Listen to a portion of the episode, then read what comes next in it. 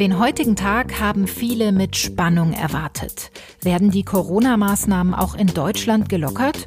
Und wenn ja, in welchen Bereichen? Darüber hat Bundeskanzlerin Angela Merkel heute bis zum frühen Abend mit den Ministerpräsidenten beraten. Wir erscheinen deshalb heute auch etwas später als gewohnt. Aber wir wollen ja zumindest mal kurz zusammen mit Ihnen auf die Ergebnisse schauen. Auch in der EU hat man sich Gedanken über eine gemeinsame Corona-Exit-Strategie gemacht. Warum das vielleicht schon längst zu spät ist, bespreche ich gleich mit der Vizepräsidentin des EU-Parlaments, Katharina Barley. Heute ist Mittwoch, der 15. April und mein Name ist Sandra Klüber. Hallo. Ich möchte mich bei den Bundesländern bedanken, dass wir die gemeinsame Linie, die wir beschlossen haben, auch durchgesetzt haben und äh, dass wir uns heute verabredet haben, auch die nächste Phase äh, gemeinsam dann zu gestalten. Sie ist da, die lang ersehnte Antwort auf die Frage, wie es in Deutschland in den nächsten Wochen weitergeht. Mehrere Stunden hat Angela Merkel mit den Ministerpräsidenten beraten, diskutiert und wahrscheinlich auch gestritten. Geeinigt haben sie sich auf eine schrittweise und langsame Lockerung der Maßnahmen. Lassen Sie uns mal auf die wichtigsten Punkte schauen. Die Kontaktsperre bleibt in Deutschland auf jeden Fall bis 3. Mai bestehen. Kleinere Geschäfte dürfen aber ab Montag wieder öffnen, allerdings nur unter strengen Hygienevorschriften. Eine generelle Maskenpflicht soll es in Deutschland erstmal nicht geben. Aber wir werden also den Bürgerinnen und Bürgern die Nutzung entsprechender Alltagsmasken, insbesondere im öffentlichen Personennahverkehr und beim Einkauf, äh, dringend empfehlen. Großveranstaltungen wie Konzerte oder Fußballspiele werden frühestens im September wieder erlaubt sein. Der größte Streit und Knackpunkt bei den heutigen Beratungen war aber sicher die Frage nach der Wiederöffnung von Schulen. Auch hier gibt es erste Entscheidungen.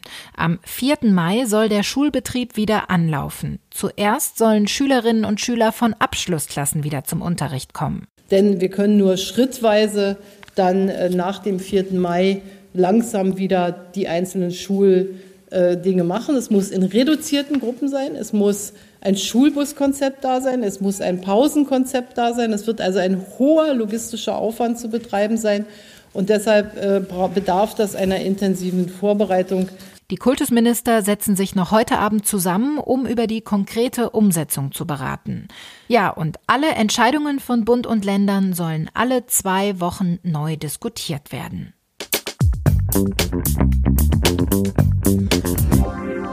Auch die Europäische Union will eine gemeinsame Exit-Strategie aus der Corona-Krise. Kommissionspräsidentin Ursula von der Leyen hat das Konzept heute in Brüssel vorgestellt. Jetzt geht es vor allem darum, dass in guter Absprache zwischen den Ländern, und da muss man genau schauen, wie ist die Viruslast in diesen Regionen, nach und nach ähm, koordiniert die Maßnahmen ähm, beseitigt, äh, behoben werden äh, müssen. Und es muss möglich sein, langsam aber sicher wieder das öffentliche Leben und da vor allen Dingen äh, die wirtschaftlichen Prozesse herzustellen. Es geht also vor allem um genaue Absprachen zwischen den einzelnen EU-Staaten bei der Lockerung von Maßnahmen und natürlich vor allem bei der Öffnung der Grenzen. Vorschreiben kann die EU dabei aber nichts. Sie kann nur an die Länder appellieren oder Empfehlungen abgeben. Werden die EU-Staaten da also mitmachen? Und ist ein gemeinsamer Weg überhaupt sinnvoll? Darüber spreche ich jetzt mit der SPD-Politikerin und Vizepräsidentin des EU-Parlaments Katharina Barley. Hallo, Frau Barley. Schönen guten Tag. Die Grenzen im Schengen-Raum, die sind dicht. Es gibt Streit um gemeinsame Eurobonds. Jedes Land ist gerade mit sich selbst und seinen eigenen Problemen beschäftigt. Ja, und auch die Arbeit bei Ihnen im EU-Parlament ist stark eingeschränkt im Moment. Man hat so ein bisschen das Gefühl, dass der europäische Gedanke von der Corona-Krise gerade ziemlich verdrängt wird. Wie schlimm ist das für Sie als EU-Politikerin? Naja, was für mich vor allen Dingen schlimm ist, ist, äh, dass man auf der einen Seite sagt, äh, die EU tut zu wenig, zu spät, was auch immer. Und auf der anderen Seite dann aber äh, die falschen Konsequenzen daraus zieht. Ähm, ich finde, man sollte sich die Frage umgekehrt stellen. Man sollte die Frage stellen, was möchte man denn, was die EU jetzt tut? Was erwarten wir eigentlich von der EU? Und dann gucken, ähm, was müssen wir dafür eigentlich ändern. Denn dafür müssten wir der EU von allem ein bisschen mehr geben, mehr Zuständigkeiten, mehr Strukturen mhm. und auch äh, mehr finanzielle Möglichkeiten. Mit falschen Konsequenzen meinen Sie also das Handeln bestimmter Staaten? Es gibt sehr unterschiedliche Reaktionen der Staaten. Manche sind ein komplettes Desaster, zum Beispiel Ungarn und Polen, die die Corona-Krise benutzen, um sich noch weiter von europäischen Werten zu entfernen, also von Demokratie und Rechtsstaatlichkeit vor allen Dingen. In praktisch allen Ländern sehen wir, dass sich Gewichte verschieben von den Parlamenten zu den Regierungen. Das ist in Krisenzeiten auch normal. Aber in manchen Ländern äh, nimmt das auch bedenkliche Formen an. Könnte man so weit gehen, dass Sie sogar Sorgen haben, dass die Europäische Union an der Corona-Krise zerbrechen könnte in letzter Konsequenz? Das kommt eben darauf an, welche Erzählung sich jetzt durchsetzt. Ob es die Erzählung ist, äh, die EU hat hier zu wenig getan, also brauchen wir sie nicht mehr, oder ob sich die Erzählung durchsetzt, die ich eben geschildert habe, die EU hatte gar nicht die Möglichkeiten, die Zuständigkeiten hier, das zu tun, was sie eigentlich hätte tun müssen, also müssen wir sie stärker machen. Aber Sorgen um die EU machen Sie sich alle mal im Moment? Ich mache mir große Sorgen um die EU. Das ist allerdings nicht erst seit der Corona-Krise so, mhm. sondern äh, schon seit zehn Jahren, seit sich Viktor Orban mit Ungarn ähm, auf den Weg gemacht hat, eine andere europäische Erzählung äh, umzusetzen, nämlich die von Nationalisten. Was ja gerade durch die Corona-Krise auch noch weiter befeuert wird, natürlich in vielen Staaten. Ähm, Ursula von der Leyen hat ja heute den, wie sie es nennt, EU-Fahrplan vorgestellt zum Ausstieg aus der Corona-Krise. Wie beurteilen Sie denn diese Strategie? Das ist ja fast ein Paradebeispiel äh, dafür, wie es nicht laufen soll. Ähm, ich war eine von denen, die gesagt hat, die EU hat, die Kommission hat zu spät angefangen zu reagieren, als die Krise kam. Äh, da haben die Länder alles gemacht, was sie wollten.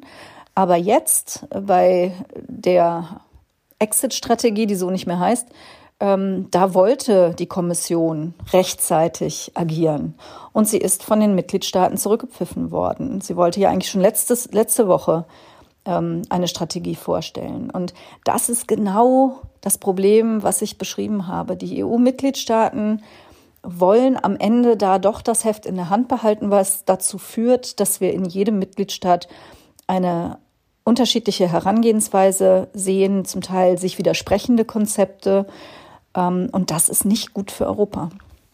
So wirklich handfeste gemeinsame Maßnahmen wurden da ja heute nicht vorgestellt von Ursula von der Leyen. Hätten Sie sich konkretere Vorschläge gewünscht? Die EU hat keine Zuständigkeit bei Gesundheit, bei Sozialsystemen, bei Bildung, beim Schulwesen, bei innerer Sicherheit. Und deswegen kann sie nicht mehr tun, als äh, ein gemeinsames Vorgehen vorzuschlagen äh, und ist darauf angewiesen, dass die Mitgliedstaaten folgen. Ähm, und was man auch wissen muss, es hinter den Kulissen passiert mehr, als man weiß. Zum Beispiel gemeinsame Beschaffung von medizinischer Ausrüstung. Das ist bereits seit Ende Februar im Gange. Es gibt, ähm, ich glaube, insgesamt drei Ausschreibungsverfahren für alles, was mit medizinischen Hilfsgütern zu tun hat, von der Schutzausrüstung über Beatmungsgeräte bis zu Testkits. Ähm, auch die Koordinierung zwischen ja, den, den, den einzelnen Ländern, was die Aufnahme von Patientinnen und Patienten angeht, da passiert inzwischen mehr. Aber klar ist doch für so etwas, für genau so etwas brauchen wir am Ende Europa. Und das müsste doch die Lehre sein, die wir aus dieser Krise ziehen. Lassen Sie uns echt zusammen Europa besser aufstellen, damit wir alle besser gerüstet sind für solche Zeiten. Für wie realistisch halten Sie denn aber eine gemeinsame Corona-Strategie? Also jedes Land ist ja unterschiedlich betroffen, jedes Land geht unterschiedlich gerade auch mit der, dieser Krise um. Für wie realistisch halten Sie da einen gemeinsamen Weg? Also es gibt derzeit Regierungen, die das natürlich nie unterstützen werden. Davon habe ich jetzt einige schon genannt.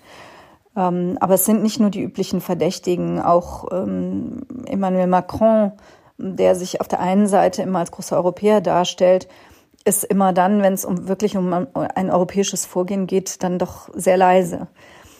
Also das, das wird schon sehr schwierig. Wir brauchen dafür auch die europäische Öffentlichkeit. Deswegen sage ich das auch hier so laut und so deutlich. Ähm, wir müssen auch dafür sorgen, dass der Druck aus der Bevölkerung da ist, zu sagen, ihr könnt nicht immer nur mit dem Finger nach Europa zeigen als, als nationale Regierungschefinnen und Chefs und euch dann einen schlanken Fuß machen, wenn es äh, wenn's um Übertragung von Zuständigkeiten geht. Das, das geht so einfach nicht. Sie haben es gerade schon angesprochen, in vielen gerade relevanten Bereichen zur Lösung der Corona-Krise hat die EU keine Befugnisse.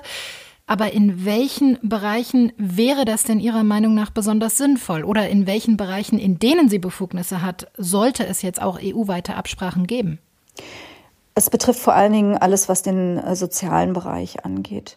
Also äh, Gesundheit, aber auch, ähm, dass man jetzt zum Beispiel das europäische Kurzarbeitergeld ähm, endlich vorschlägt. Ähm, solche Fragen, dass äh, da muss noch mehr passieren auf der europäischen Ebene, dass man sieht, welche Maßnahmen funktionieren denn und äh, die dann auch für alle europäischen Staaten verfügbar macht. Ein Punkt, der schien Ursula von der Leyen heute äh, bei der Vorstellung dieser europäischen Strategie ja besonders wichtig zu sein, dass es EU-weit einheitliche Regeln geben soll, wann und wie die Grenzen im Schengen-Raum wieder geöffnet werden. Sehen Sie denn auch die Gefahr, dass einige Länder da jetzt die Gunst der Stunde nutzen könnten, um dauerhaft wieder Grenzkontrollen einzuführen? Ich habe äh, bei manchen Ländern diese Befürchtung, ja.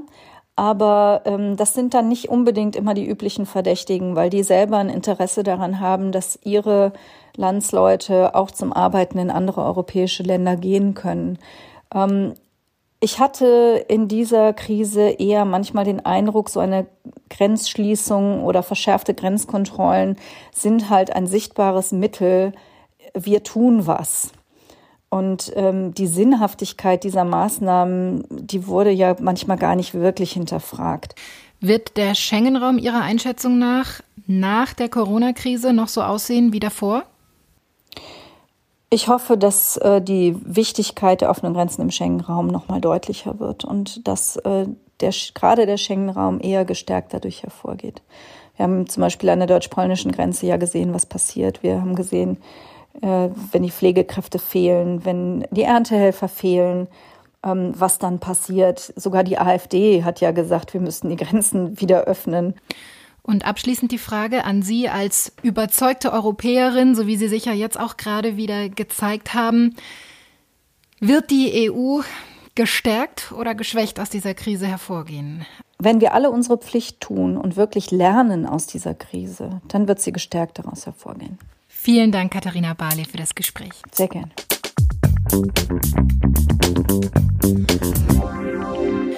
Wie schwierig eine gemeinsame Corona-Exit-Strategie in der EU tatsächlich werden dürfte, das sieht man daran, wie unterschiedlich die Lage in den jeweiligen Ländern ist und welche Konsequenzen sie daraus ziehen.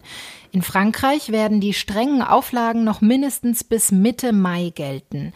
Das hat Präsident Emmanuel Macron am Montag angekündigt. C'est pour cela que le confinement le plus strict doit encore se poursuivre jusqu'au lundi 11 mai. Österreich dagegen ist eines der ersten Länder, das die Maßnahmen gestern wieder gelockert hat. Wir haben nach wie vor konstant eine gute Entwicklung der Zahlen in Österreich. Wir können daher wie geplant heute den ersten Schritt in Richtung neue Normalität setzen. Sagt Österreichs Kanzler Sebastian Kurz. Ja, wie ist die Lage aktuell in diesen beiden Nachbarländern? Darüber spreche ich jetzt mit den FAZ-Korrespondenten vor Ort. Und zwar mit Christian Schubert in Paris. Hallo, Herr Schubert. Hallo, Frau Klüber. Und Stefan Löwenstein in Wien. Die Technik macht es möglich, dass wir drei uns aus Frankfurt, Paris und Wien jetzt zusammenschalten. Hallo, Herr Löwenstein nach Wien. Hallo nach Frankfurt. Ja, wir haben es gerade von Sebastian Kurz gehört. Österreich soll jetzt den ersten Schritt in Richtung neue Normalität gegangen sein. Wie sah das denn gestern bei Ihnen in Wien aus, diese neue Normalität? Die neue Normalität ist allenfalls ein erster Schritt gewesen. Es gab ja schon die ganze Zeit, wie eigentlich überall auch sonst in Europa, äh, die Möglichkeit, Lebensmittel frei einzukaufen. Und in Österreich konnte man auch bisher schon äh, im Freien spazieren gehen. Es gab also kein generelles Ausgehverbot. Was aber neu ist, ist, dass eben nicht nur die Lebensmittelgeschäfte öffnen dürfen, sondern alle Geschäfte, die kleiner sind als eine bestimmte Richtgröße. Die österreichische Regierung hat da 400 Quadratmeter Verkaufsfläche als Größe genommen, plus Baumärkte und Gartenmärkte. Und wenn ich so durch die Straßen spaziert bin, gestern Abend, gestern tagsüber, habe ich mir das angesehen da ist mir aufgefallen, dass die kleinen Geschäfte eigentlich fast kaum Kundschaft hatten. Ich habe bei vielen nachgehört, Boutiquen, ähm, äh, Flickschuster, ähm, kleine Dienstleister können auch wieder öffnen. Die sagten alle, es sind kaum Leute unterwegs, äh, die Ausgangsbeschränkungen gelten insgesamt noch, die großen Geschäfte fehlen als Magneten, um die Leute auf die Straße zu ziehen, es gibt keine Touristen. Also die haben eigentlich lange Gesichter gemacht. In Frankreich hat Präsident Macron ja Anfang der Woche angekündigt, dass die sehr strengen Maßnahmen dort noch mindestens bis Mitte Mai gelten sollen. Wie wurde das denn von den Franzosen aufgenommen, Herr Schubert? Ja, also es war ich sag mal, gleichzeitig eine gewisse Erleichterung, aber natürlich auch weiterhin Klagen und, und Stöhnen. Ähm, Erleichterung deswegen, weil man wenigstens mal ein Datum hat, 11. Mai, ja, äh, von dem an die Normalisierung schrittweise äh, einsetzen soll. Ähm, aber Klagen natürlich auch deswegen, weil ähm, die Ausgangssperre jetzt schon seit dem 17. März gilt äh, und auch ziemlich streng ähm, durchgesetzt wird. Also man hat äh, eigentlich wenig Bewegungsfreiheit. Man soll am Tag nur eine äh, Stunde maximal äh, an die frische Luft gehen ähm, und man muss immer seinen Passierschein dabei haben. Man soll sich nicht mehr als ein Kilometer von seinem äh, Wohnort entfernen. Also ähm, das ist natürlich gerade schwierig für die Pariser, ähm, die in kleinen Wohnungen sehr eng und äh, mit äh, vielen Familienmitgliedern zum Beispiel zusammenleben. Wie ist das denn aus Ihrer persönlichen Erfahrung heraus? Wie sehr ist denn Ihr Leben und auch Ihre Arbeit als Journalist in Paris gerade eingeschränkt? Ja, ich persönlich wohne in einem Vorort, da, hat man ein bisschen mehr Platz. Ähm, und ansonsten äh, regiert natürlich das Homeoffice. Äh, wir ähm, gehen selten raus. Äh, man kann eben auch äh, wenig Leute vor Ort äh, treffen, obwohl die Journalisten auch Ausnahmegenehmigungen haben. Das ist nicht ideal, aber äh, es, es geht auch. Ähm, ähm, und die Arbeit geht in, in dem Sinne weiter. Anders als bei vielen äh, Franzosen, äh, von denen sich inzwischen jeder Dritte in Kurzarbeit befindet. Ja, das haben die neuesten Zahlen äh, gezeigt. Und das ist eine gewaltige Belastung auch der staatlichen Haushaltskasse.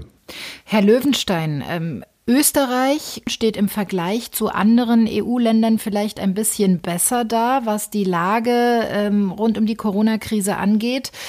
Warum ist das so? Wie erklären Sie sich das?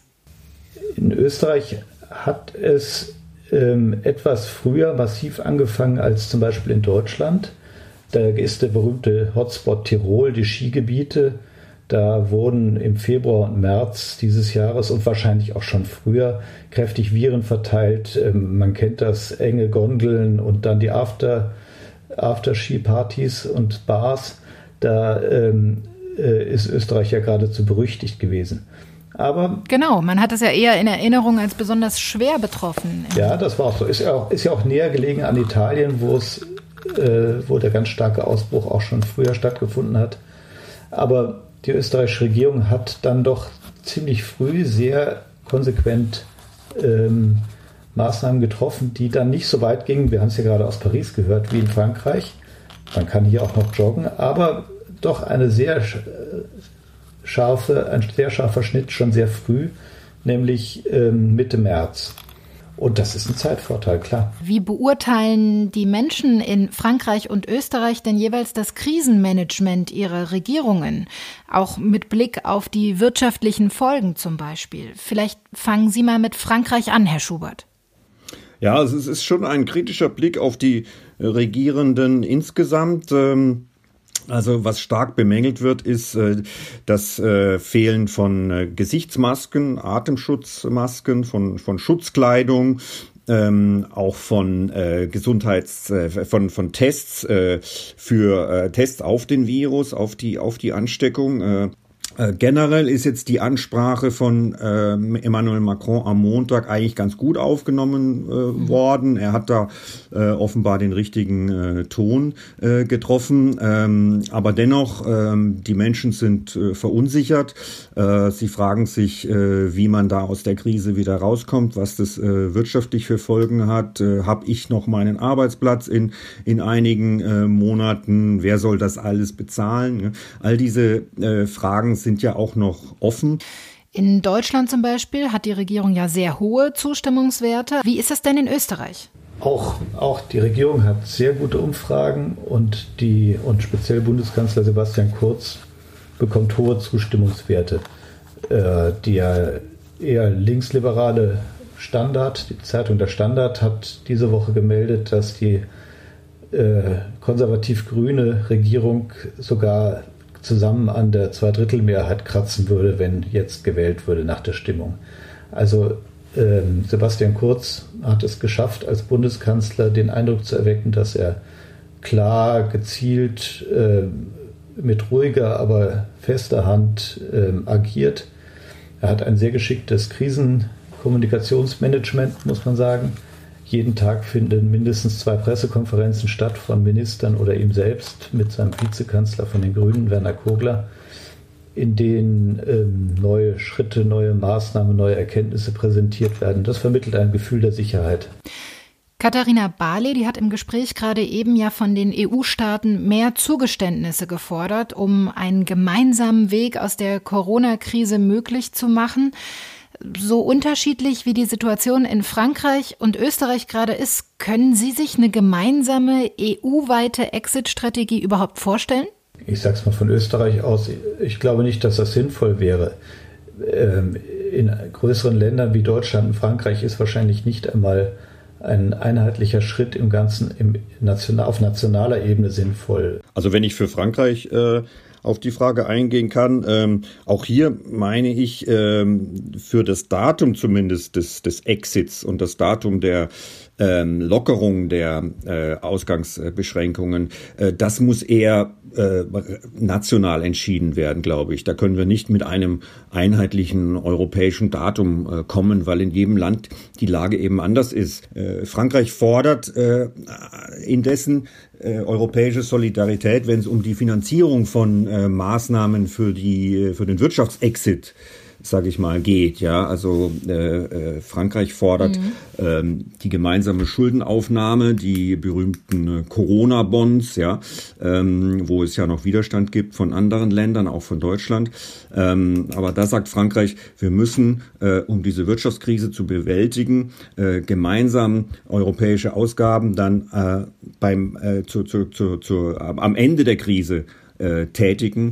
Ähm, sonst kommen wir aus, äh, aus dieser großen und schweren Rezession äh, nicht heraus. Ich, ich möchte dazu auch was sagen. Ähm, ein Punkt, in dem ich absolut der Meinung bin, dass ähm, es einer europäischen, eines besseren europäischen koordinierten Ansatzes bedürfte, äh, sind natürlich die äh, Grenzübertritte und das, das Grenzregime. Ich meine, das ist ja auch mhm. eine, im Unterschied zum Gesundheitswesen ist das ja auch eine europäische Kon Kompetenz.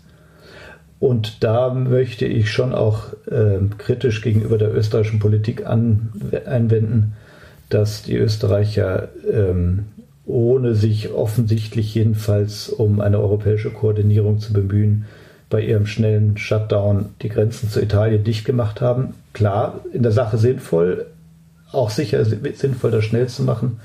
Aber äh, da hätte man notfalls etwas Prestige, der Vorreiter zu sein, verzichten müssen und besser europäisch ko koordinieren. Vielen Dank nach Österreich an Stefan Löwenstein und nach Frankreich an Christian Schubert. Ja, vielen Dank an Sie. Gerne. Danke sehr. Und jetzt alles, was heute sonst noch wichtig ist. Eine Gruppe von Islamisten aus Tadschikistan hat offenbar Terroranschläge in Deutschland geplant. Die Polizei hat vier Verdächtige in Nordrhein-Westfalen festgenommen. Der mutmaßliche Kopf der Bande, ein 30-Jähriger, sitzt bereits seit vergangenem Jahr in Untersuchungshaft. Nach Erkenntnissen der Bundesanwaltschaft in Karlsruhe gehören die fünf zu einer Zelle des sogenannten Islamischen Staats. Die Männer sollen bereits erste Anschlagspläne verfolgt haben. Zu möglichen Zielen sollen amerikanische Einrichtungen in Deutschland sowie islamkritische Personen gehört haben. Die in der Corona-Krise eingeführten Kontrollen an deutschen Grenzen sollen für weitere 20 Tage bis zum 4. Mai gelten. Das ordnete Bundesinnenminister Horst Seehofer an. Ein Sprecher des Innenministeriums sagte, es gehe weiter darum, die Infektionsketten in der Corona-Pandemie zu unterbrechen. Die Kontrollen waren vor einem Monat eingeführt worden. Seither werden die Grenzen zu den fünf Nachbarstaaten Österreich, Schweiz, Frankreich, Luxemburg und Dänemark sowie die Luftgrenzen zu Italien und Spanien überwacht. Wenn Sie noch mehr über das weitere Vorgehen und die geplanten Lockerungen der Corona-Maßnahmen in Deutschland wissen möchten, auf Faznet informieren wir Sie immer aktuell. Das war der FAZ-Podcast für Deutschland an diesem Mittwoch, den 15. April. Ich freue mich, wenn Sie auch morgen wieder mit dabei sind, denn dann sieht die Welt vielleicht schon wieder anders aus.